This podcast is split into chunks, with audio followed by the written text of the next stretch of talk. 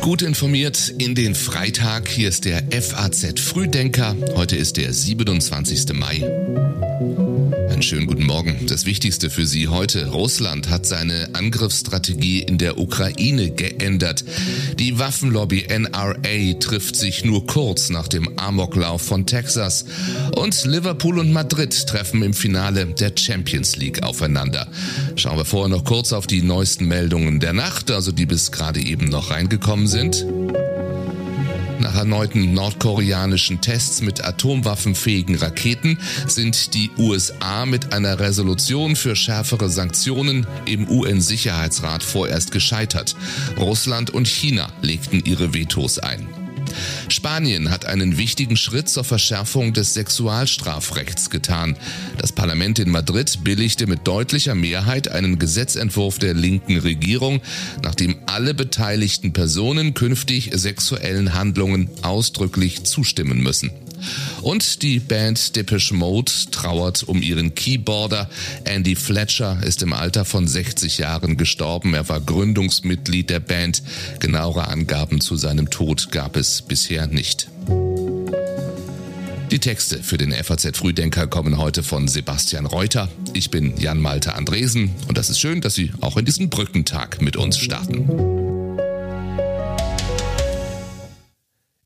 Donbass bringen massive russische Angriffe die ukrainischen Verteidiger immer weiter in Bedrängnis. Ukrainischen Angaben zufolge sei das Verwaltungsgebiet Luhansk bereits zu 95 Prozent von russischen Truppen erobert. Nach Vorbild der sogenannten Volksrepubliken in Donetsk und Luhansk vergibt der Kreml bereits Pässe an die Bewohner der Gebiete Cherson und Saporischia und treibt so den Anschluss an Russland voran. Zudem soll schnell der Rubel in den neu eroberten Gebieten als Zahlungsmittel eingeführt werden.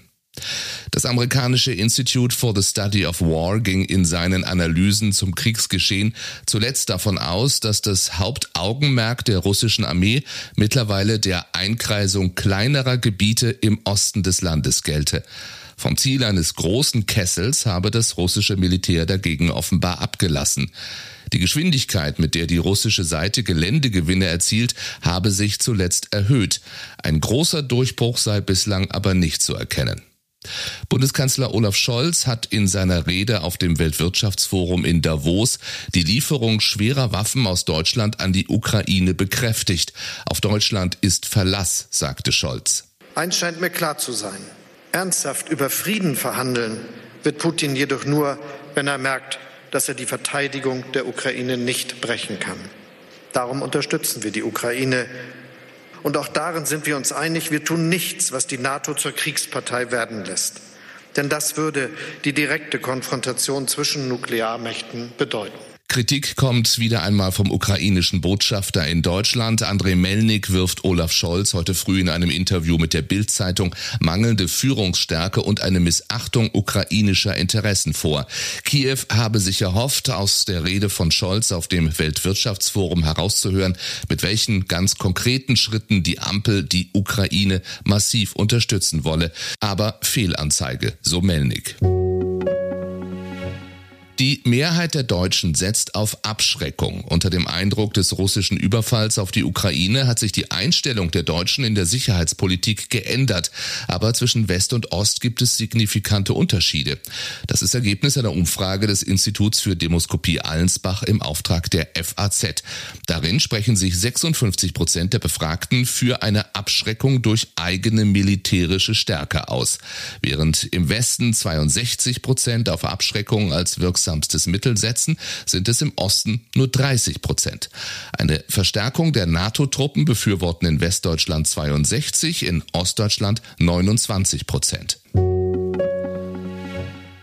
Nach dem Amoklauf in Texas mit 21 Toten stehen die Vereinigten Staaten abermals unter Schock. Heute kommt die Waffenlobbyorganisation NRA zum Jahrestreffen zusammen.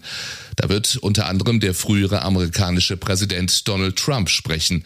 Vorab schrieb er auf einer Social-Media-Plattform, Amerika braucht in diesem Moment echte Lösungen und echte Führung, nicht Politiker und Parteilichkeit. Präsident Joe Biden sprach sich nach dem Massaker dafür aus, den Verkauf halbautomatischer Waffen zu verbieten. Es ist einfach falsch, dass ein 18-Jähriger in einen Laden gehen und fürs Töten gemachte Kriegswaffen kaufen kann. Das verletzt den gesunden Menschenverstand. Das sah selbst der Erfinder dieser Waffe so. Der Versuch, schärfere Waffengesetze durchzusetzen, scheitert immer wieder am Widerstand der Republikaner. Der texanische Gouverneur Greg Abbott, der ein Verteidiger laxerer Waffengesetze ist, sagte, der Täter sei eine demente Person gewesen, sei jedoch nicht vorbestraft und vorher nicht auffällig geworden. Solche Vorfälle ließen sich seiner Meinung nach nicht durch strengere Waffengesetze bekämpfen. Abbott sagte, The only information that was known in advance die einzigen Informationen im Vorfeld der Tat wurden vom Schützen auf Facebook gepostet, etwa eine halbe Stunde vor seiner Ankunft an der Schule. Zuerst schrieb er, ich erschieße meine Oma, dann schrieb er, ich habe auf meine Oma geschossen. Der dritte Eintrag weniger als eine Viertelstunde vor seiner Ankunft an der Schule, ich werde in einer Grundschule das Feuer eröffnen. Bei dem Amoklauf am Dienstag hatte der 18 Jahre alte Mann in der Robb Elementary School in Texas 19 Viertklässler und zwei Lehrerinnen erschossen. Ganz Deutschland kennt mittlerweile den in der Kritik stehenden Frankfurter Oberbürgermeister Peter Feldmann. Ob seine Amtszeit wie geplant bis 2024 fortdauert, ist nicht absehbar. Nachdem der 63-Jährige am Mittwoch verkündet hatte, im Amt bleiben zu wollen, beraten nun mehrere Fraktionen im Frankfurter Römer darüber, ein Abwahlverfahren gegen den Oberbürgermeister einzuleiten. Allerdings sind die Hürden dafür hoch. Feldmann ist direkt gewählt, die Bürger müssten ihn aus dem Amt wählen. Die Kosten für eine Abwahl werden auf eineinhalb Millionen Euro geschätzt. Günstiger wäre eine Versetzung in den vorzeitigen Ruhestand, die Feldmann aber selbst beantragen müsste. Feldmann geriet in den vergangenen Tagen auch wegen sexistischer Äußerungen auf dem Flug zum Europa League Finale von Eintracht Frankfurt nach Sevilla neu unter Druck. Statt zurückzutreten, wiederholte er seine Entschuldigung. Es kommt nicht mehr vor, sagte er. Ich kann nur noch einmal aus tiefstem Herzen um Entschuldigung bitten, vor allem bei den Betroffenen selbst. Es kommt nicht mehr vor. Deshalb habe ich beschlossen, bis zum Ende der Sommerpause auf repräsentative Themen, Termine in Paulskirche und Kaisersaal nahezu vollständig zu verzichten. Und zum gegen ihn laufenden Korruptionsverfahren sagte er, mein Wohlwollen ist nicht käuflich, ich bin nicht korrupt. Portugal wird digital und grün. Schneller als die meisten anderen EU-Staaten lässt Portugal die Folgen der Corona-Pandemie hinter sich. Die EU-Kommission erwartet für das Land im laufenden Jahr ein Wirtschaftswachstum von 5,8 Prozent. Kreativ und offensiv wirbt Portugals IT-Branche um Fachkräfte für die Projekte, die sie auch für viele deutsche Kunden vorantreibt. Das Land will in nur drei Jahren weitere 3000 IT-Fachleute ausbilden, um dem Mangel abzuhelfen. Mehr als 2200 Startups, darunter sieben Unicorns, die mit einer Milliarde Euro bewertet werden, gibt es inzwischen in Portugal. Das Land hofft zudem von seiner geografischen Nähe zu den europäischen Partnern und von seinem Ruf als zuverlässiger Lieferant zu profitieren.